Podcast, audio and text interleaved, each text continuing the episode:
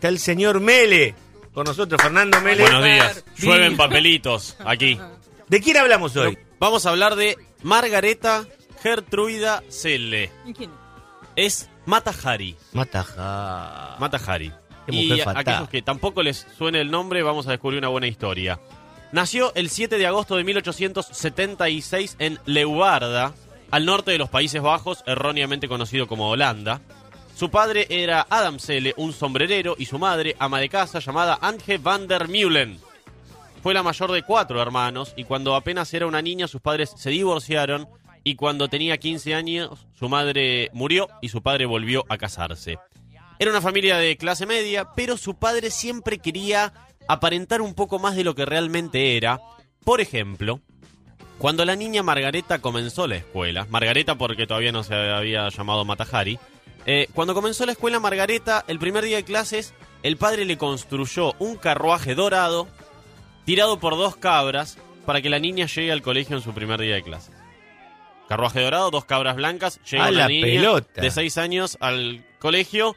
Esto le hizo ligar muchísimas cargadas Obvio. a la niña, por supuesto, pero también le hizo empezar a tener cierto aire de grandeza.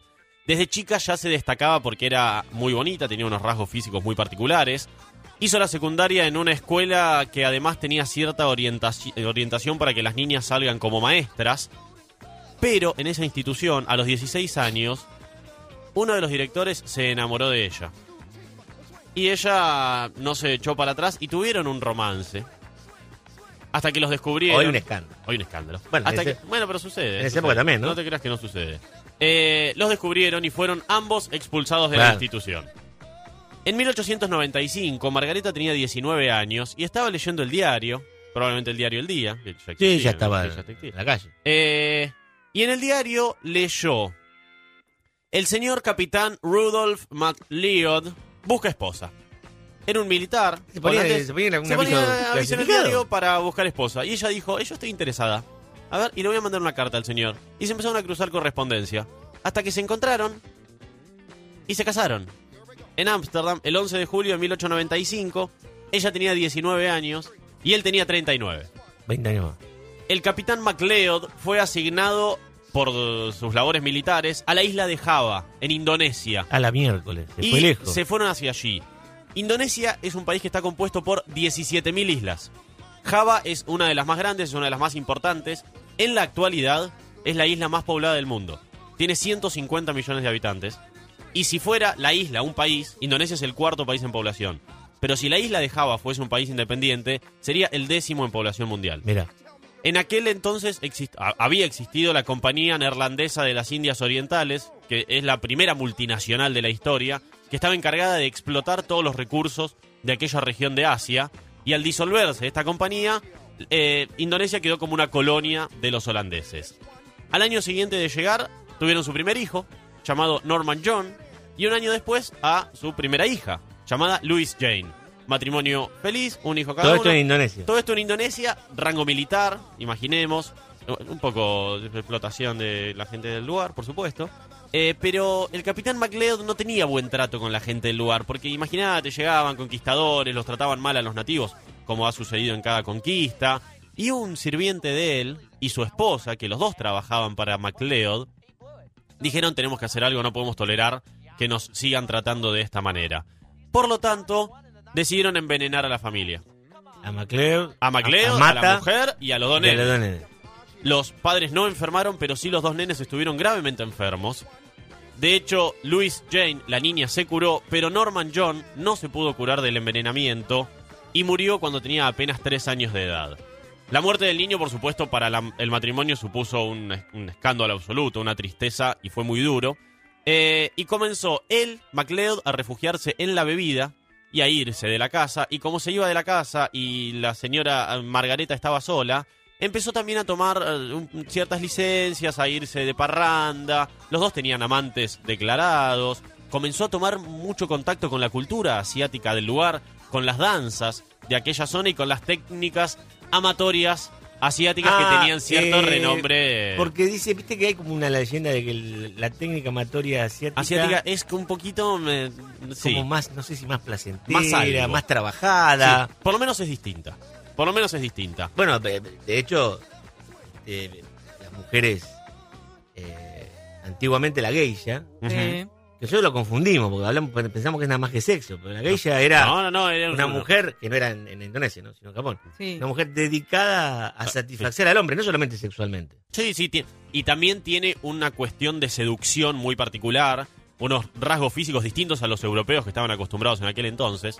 Y con la relación entre ellos absolutamente rota, volvieron a Europa, se separaron, fueron a juicio por la Por la custodia, por la Ah, custodia de la custodia de los chicos. por la custodia De de la- de de niña, de porque el hijo había muerto. MacLeod eh, perdió el juicio, la- ella debería haberse quedado con la niña, pero MacLeod dijo, vos te fuiste de parranda, yo me quedo con la niña. Y es así que, sin hija, pobre y sin nada que hacer, Margareta se fue a París a buscar trabajo. Y ahí comienza la parte más famosa de la, La parte historia más de- famosa de la de historia. Matajari. Hacemos la tanda y la completamos. 26 años, sin la custodia de la hija, pobre, y se tuvo que ir a, y sin marido, se tuvo que ir a París a buscar suerte. Primero intentó ser profesora de piano, actriz, traductora de alemán y nada funcionó. Y en Europa se estaba difundiendo un poco la cultura asiática, no se sabía mucho todavía de la cultura eh, oriental, y ella había aprendido en Indonesia muchísimas cosas, tenía el pelo oscuro, tenía facciones medio extranjeras que había heredado de su madre, y se hizo pasar por una supuesta princesa de Java. Llegó y dijo, disculpen, yo soy una princesa.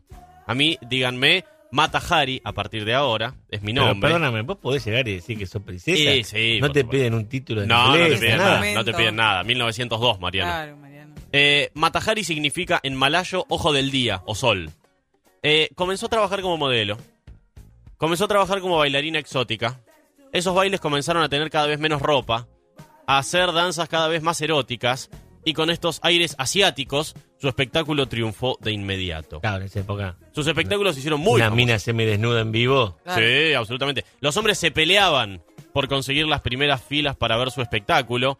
Usaba velos translúcidos que se quitaba poco a poco. Dicen algunos que únicamente tapaba sus pechos. Quedaba absolutamente desnuda y solo tenía como si fuera lo, que se usa ahora en los... Pezonera. eh, Sí, como si fueran unas pezoneras de revista y se quitaba absolutamente todo. Imaginemos 1902, Claro. los muchachos se volvían locos.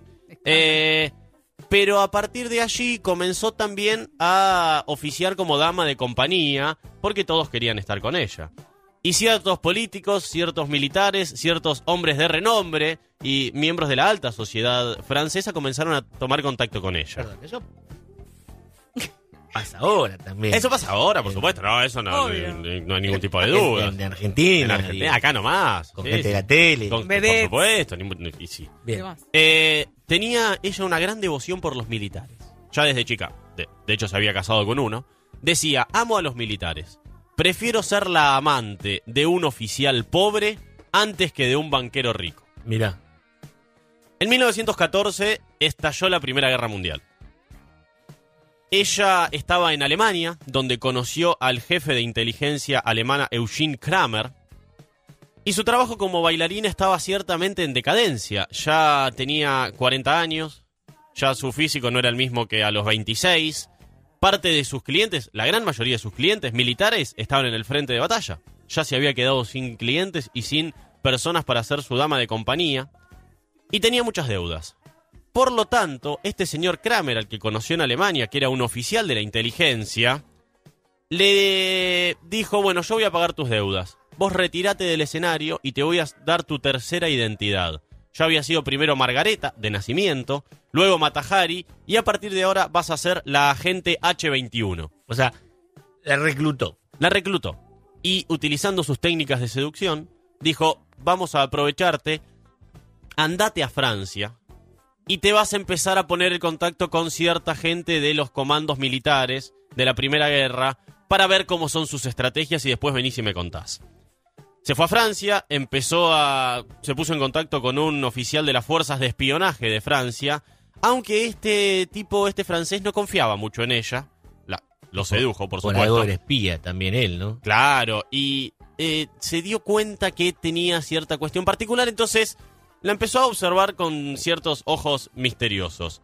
Se enamoró de un soldado ruso que tenía 23 años, ella tenía 41, eh, servía para Francia, estaba en el frente de batalla, ella lo fue a visitar, pero también se dio cuenta que le estaba tendiendo una trampa, este soldado ruso, por lo tanto ya es el tercer país para el que eh, Matahari participó.